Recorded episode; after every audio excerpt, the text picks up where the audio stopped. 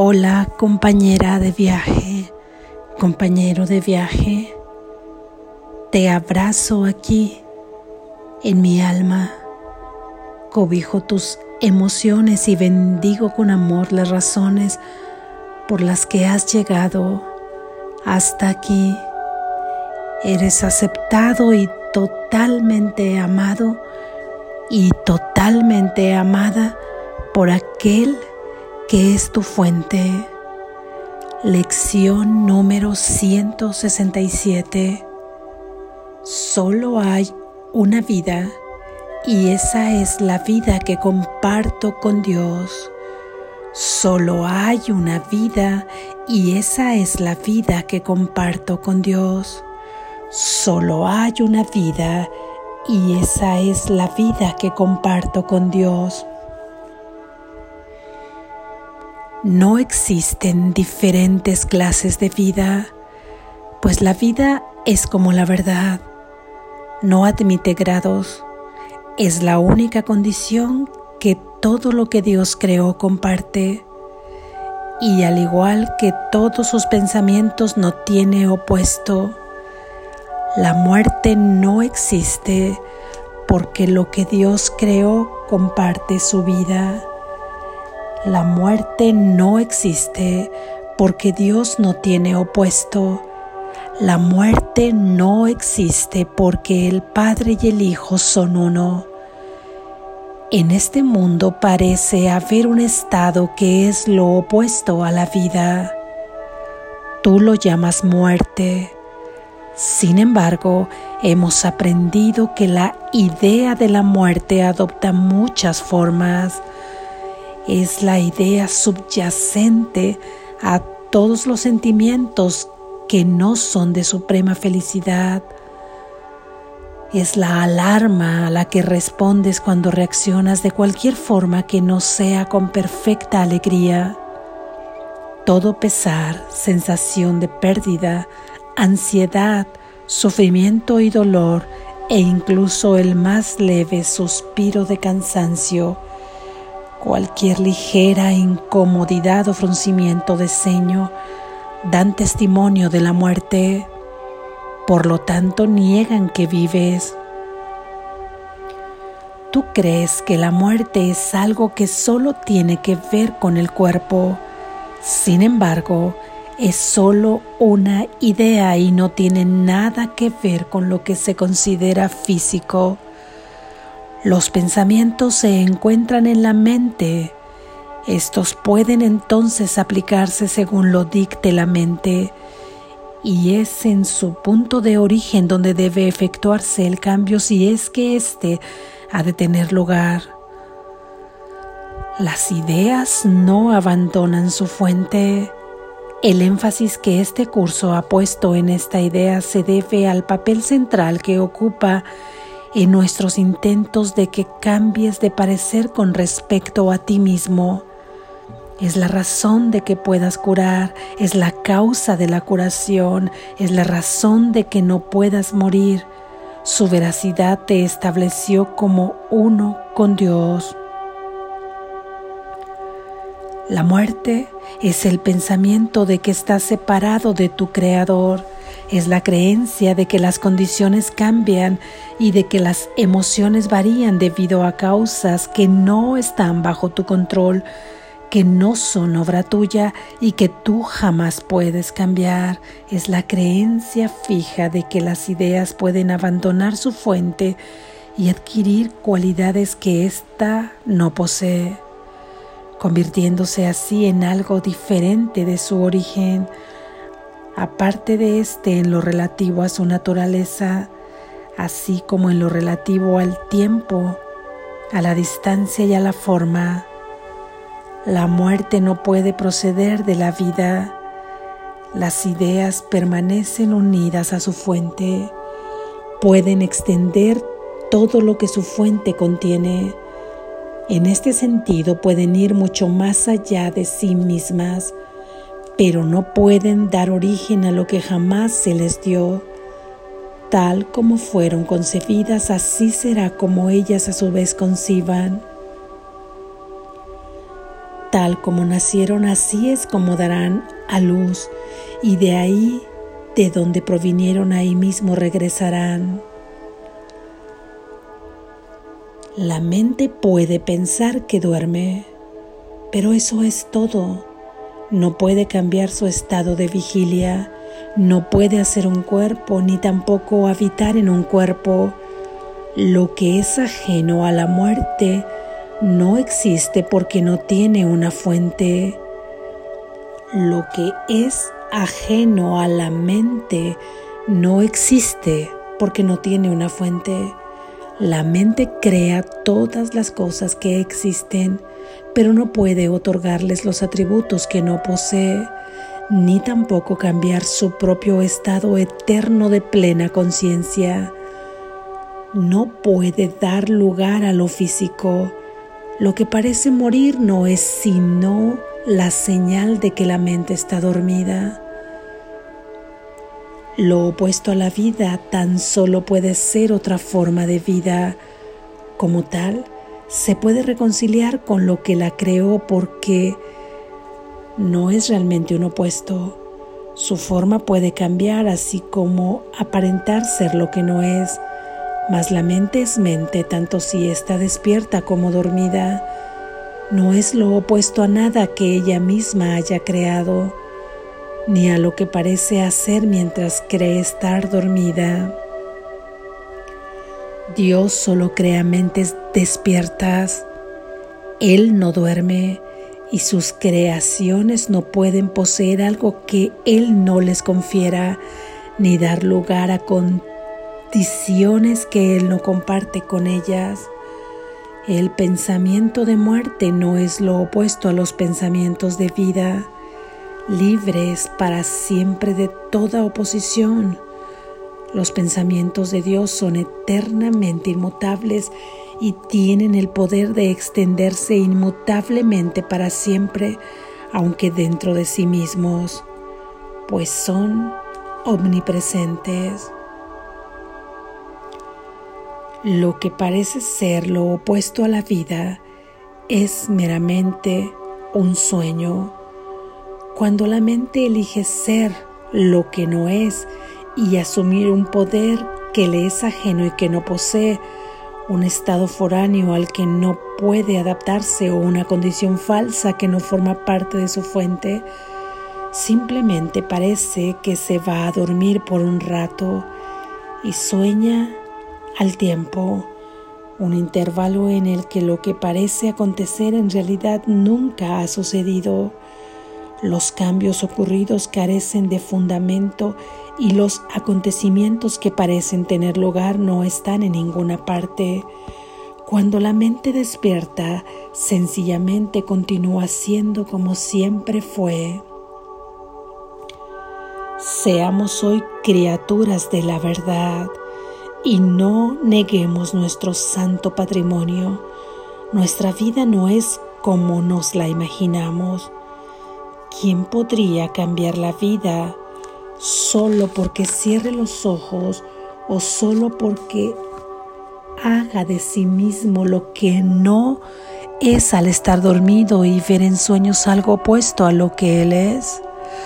Hoy no pediremos la muerte en ninguna de sus formas, tampoco dejaremos que ni siquiera por un instante cosas imaginarias que aparentemente se oponen a la vida moren allí donde Dios mismo estableció el pensamiento de vida eterna. Hoy procuraremos mantener su santo hogar tal como Él lo estableció y como su voluntad dispone que sea eternamente. Él es dueño y señor de lo que hoy pensamos y en sus pensamientos que no tienen opuesto, entenderemos que solo hay una vida y esa es la vida que compartimos con Él, con toda la creación, así como con sus pensamientos, los cuales Él creó como una unidad de vida que no puede separarse con la muerte ni abandonar la fuente de vida de donde provino. Compartimos una sola vida porque tenemos una sola fuente desde la que nos llega la perfección, la cual permanece por siempre en las santas mentes que Él creó perfectas. Somos ahora tal como siempre hemos sido y como seremos siempre. La mente que duerme no puede sino despertar, según ve su propia perfección reflejando al Señor de la vida tan perfectamente que se funde con lo que ahí se ve reflejado. Y ahora ya no es un simple reflejo, sino que se convierte en aquello que refleja y en la luz que hace que el reflejo sea posible. La visión deja ahora de ser necesaria, pues una mente despierta es aquella que conoce su fuente, su ser y su santidad. Así es. Gracias Jesús. Reflexión. Hoy en esta idea, Jesús vuelve nuevamente a tocar el concepto de unidad, de unicidad, de completud, de ser uno solo vuelve a hablar de este concepto ya que es importante que logre penetrar ahí en la mente la idea de que no podemos estar separados de Él. Hemos hablado al final de cuentas, podrían considerarse bajo este contexto sinónimos bajo este contexto que no en la palabra en sí, pero hemos hablado de unidad de mente, que solo tenemos una solamente, ya que solo podemos tener los pensamientos que albergamos con Dios. Los demás que están separados en realidad no existen. Hemos hablado que formamos parte de un solo espíritu y que aquí cada uno ha conservado esa parte de Espíritu Santo que es la que nos guiará a nuestro verdadero ser, que es la que ha conservado todo conocimiento que nos indica cuál es, cómo es nuestro verdadero ser hemos hablado de unidad en la verdad de una única verdad. Lo que no está dentro de la verdad falso es, y si falso es no puede existir solo en ilusiones. Y hoy hablamos de unidad en la vida. Unidad en la vida. Esto es, que así como hay una sola mente, hay una sola verdad, hay un solo espíritu, hay un solo Hijo de Dios, hay una sola vida. Por lo que, ¿qué nos está arrojando esta idea? Si solo hay una vida, esto que creemos estar viviendo sería esa única vida cuando Él nos ha dicho que la muerte no existe y que la vida en Él no tiene opuestos, que todos los atributos de Él, que todos los pensamientos que provienen de nuestra fuente no tienen opuestos. ¿Cómo podría entonces ser esta vida la vida a la que se refiere esta idea? Si aquí hemos concebido, si aquí hemos creído que existe la muerte, hemos considerado la muerte como el opuesto a la palabra vida, aunque totalmente la asociamos con la idea de muerte corpórea, todo aquello que vive corporalmente, le llamamos muerte cuando deja de vivir en ese estado Nunca consideramos que la idea de muerte solamente está en una mente Y en este caso, esta era una mente que duerme porque en la única mente, en la verdadera mente, no puede existir la idea de muerte, porque la vida, la única que existe y que es la que estamos compartiendo con Dios, aunque estamos dormidos, pensando que hay una palabra opuesta, que hay un concepto opuesto a la palabra vida, que es la muerte, en realidad ante esta vida que es la que compartimos con Dios, el único opuesto, entre comillas, que no se podría llamar opuesto, es la vida, porque no hay otro. La muerte no existe, sino que existe eternamente esa vida sin principio, sin fin. Porque el origen es el principio sin tener un principio como tal, pero es el principio de todo principio, el principio de su Hijo, el principio de todo lo que tiene vida y que goza de esta única vida. Unidad, unidad, unidad es el concepto de hoy todo lo compartes con Dios, sus pensamientos los compartes con Dios, los dones los compartes con Dios, la verdad la compartes con Dios y la vida la compartes con Dios. Si esto no fuera verdad, entonces podría existir acaso la muerte en el Hijo Tú eres el Hijo de Dios, tú eres la hija de Dios. Y si estamos creyendo que aquí existe la muerte, ¿cómo podríamos explicarnos que la muerte exista en el Hijo de Dios? Tú eres su hija, Cristo es su hijo, nuestro hermano mayor, tú eres su hijo, su hija. ¿Existiría la muerte en ti? y no en el Padre, habría creado Dios algo totalmente distinto a Él.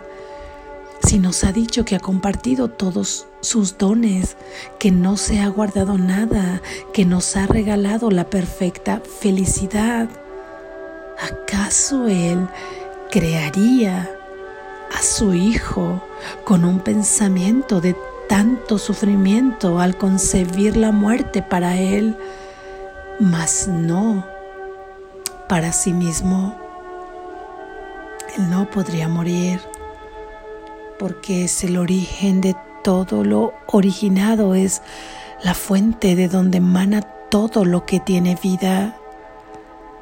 O esto es así, o bien entonces el Hijo podría acaso compartir la muerte con su Padre y también decir que puede existir la muerte en Él, la muerte en Dios, la muerte en la fuente.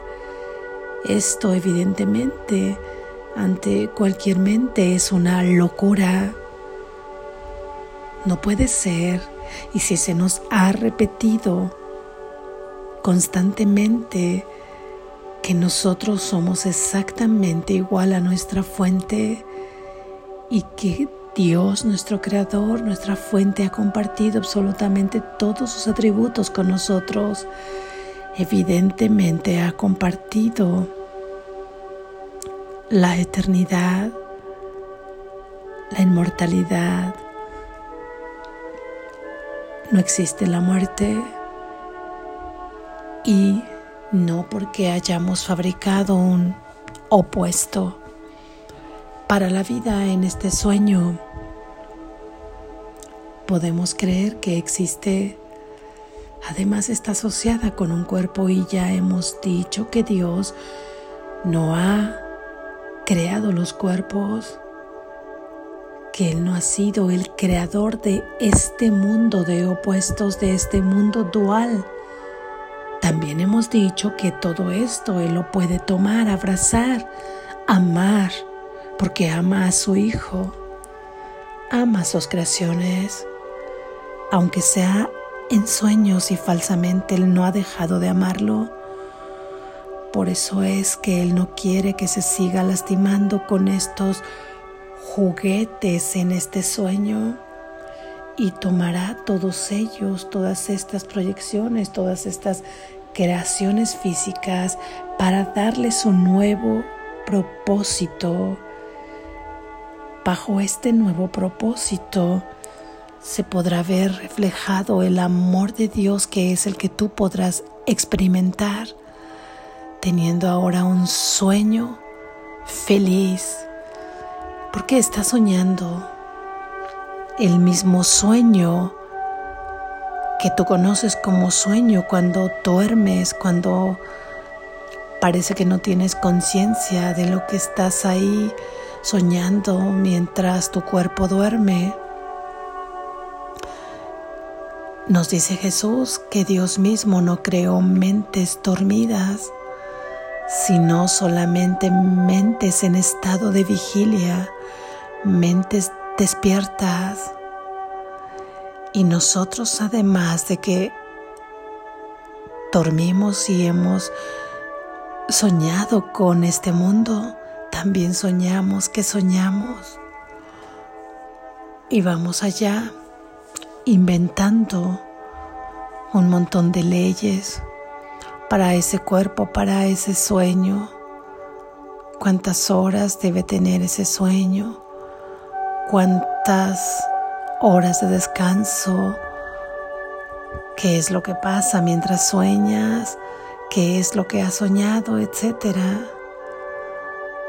Sin que esto quiera decir que mientras sigas creyendo y teniendo solidificado la idea de cuerpo, dejes de dormir, porque la idea está arraigada que se requiere dormir, que se requiere descansar y esto hace bien a ese cuerpo porque esta es la creencia que tenemos. Cierto es que hay mentes que en otro nivel se encuentran y que han podido trascender esta idea de sueño, esta idea corpórea. No te impulses a hacer nada de eso ahora. Todo se te irá inspirando. Todo se te irá diciendo. Toda acción será inspirada una vez que entregues todas tus creaciones al Espíritu, al único Espíritu, al Espíritu Santo. Así es que todo lo que parece ser lo opuesto a la vida simplemente es un sueño. ¿Y qué es lo que parece ser lo opuesto a la vida? Acuérdate que ya vimos esta lección donde hablábamos de la muerte, que la muerte no es simplemente esa idea donde algo que consideramos vivo de acuerdo a la función que tiene deja de tener esa función y por lo tanto muere, hablando de los cuerpos que deja de trabajar su sistema, de latir el corazón, de respirar, que el cuerpo deja de tener las funciones que tenía, le llamamos muerte. Pero ya nos ha hablado Jesús que de considerar muerte, muerte sería todo aquello que se opone, que se opone no a la vida, a la única vida. Y el mismo cuerpo se está oponiendo a la vida, la única vida que compartimos con Dios. Aunque tú pienses que los cuerpos, aunque pensemos que los cuerpos tienen vida mientras están funcionando, mientras su corazón late, mientras respiran, mientras todos sus sistemas funcionan, eso mismo es muerte porque Dios no lo ha creado. Sin embargo, se transforma en vida porque ese vehículo puede ahora servir para extender, extender el amor de Dios. Y ese cuerpo ahora sí tiene vida, ahora sí tiene propósito, ahora sí tiene felicidad genuina, alegría genuina, porque Dios lo ha tocado, porque Cristo lo ha tocado con la vida y ahora puede tener vida bajo el propósito, porque si no, muerte es la tristeza, muerte es el más mínimo fruncimiento del ceño, la mínima molestia, el dolor, la enfermedad, los celos, la envidia, la tristeza, la preocupación por el cuerpo, la ansiedad, todo eso es muerte y es estar muerto dentro de la propia muerte. ¿Cómo podemos aspirar ahí a la felicidad? Reconoce quién eres, acepta los dones de Dios, acepta quién eres y no olvides el concepto de unidad que será nuestra práctica de hoy unidad de mente a la que pertenecemos todos, unidad de espíritu al que pertenecemos todos, unidos en la verdad. Y sin grados, no es solo un poco aquí y un poco allá, no hay grados, no podemos servir a dos amos. O servimos al ego, aunque nunca lo servimos realmente, pero estamos soñando que le servimos y hacemos tenso y seguimos dormidos o servimos a Dios, no pueden coexistir. No es un poco aquí ni es un poco allá. La verdad siempre es verdad y lo falso falso es.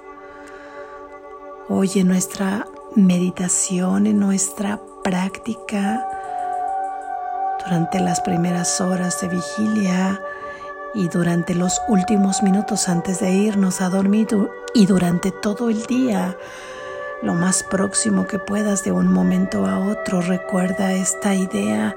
Solamente hay una vida, no es la vida tuya, la vida de tu hermano, la vida de aquel, la vida de aquella, la vida del que está más allá, la vida del que está muy lejos o del que está cerca o mucho más lejos y que además deja de tener vida cuando muere. No solo hay una sola y la compartimos todos mientras estamos soñando que tenemos diferentes vidas. La vida, la única vida sigue latiendo y tú puedes escucharla ahí en el silencio cuando calles todos estos estridentes ruidos de los pensamientos de la mente que vienen uno tras otro de manera constante. Podemos ahí conectarnos ahora mismo. Yo estoy conectada a ti en esa vida y juntos estamos conectados a nuestro Creador. Escuchemos en un unísono latir, en un unísono latir de vida. Sintámonos como estamos unidos y como todo queda proveído, todo lo que necesitas queda proveído, todo consuelo llega, porque este es un bálsamo que derrama vida sobre nosotros. Practiquemos con esta idea hoy. Solo hay una vida y esa es la vida que comparto con Dios. Despierta estás a salvo.